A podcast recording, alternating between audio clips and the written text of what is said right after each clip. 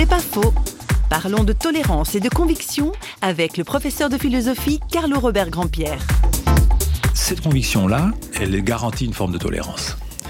Parce que plus je fais ce chemin de réflexion, d'information et d'approfondissement de ma foi, et plus je suis sensible au fait que d'autres, ailleurs, avec tout autant de sérieux que moi, peuvent l'avoir fait. Ça peut déboucher aussi sur une sorte de paix, de lâcher prise, de dépouillement de la personne qui est convaincue et qui est de plus en plus profondément habitée de la présence de Dieu et du désir d'en témoigner mais plus comme d'une idéologie qu'il faut défendre, d'une possession qu'il faut faire valoir contre les droits d'un autre, mais comme étant d'un chemin qui m'enrichit, mais qui en même temps me rend de plus en plus humble devant Dieu, que je ne possède pas et que je ne maîtrise pas, et dont j'ai pas à me faire euh, le défenseur par tous les moyens.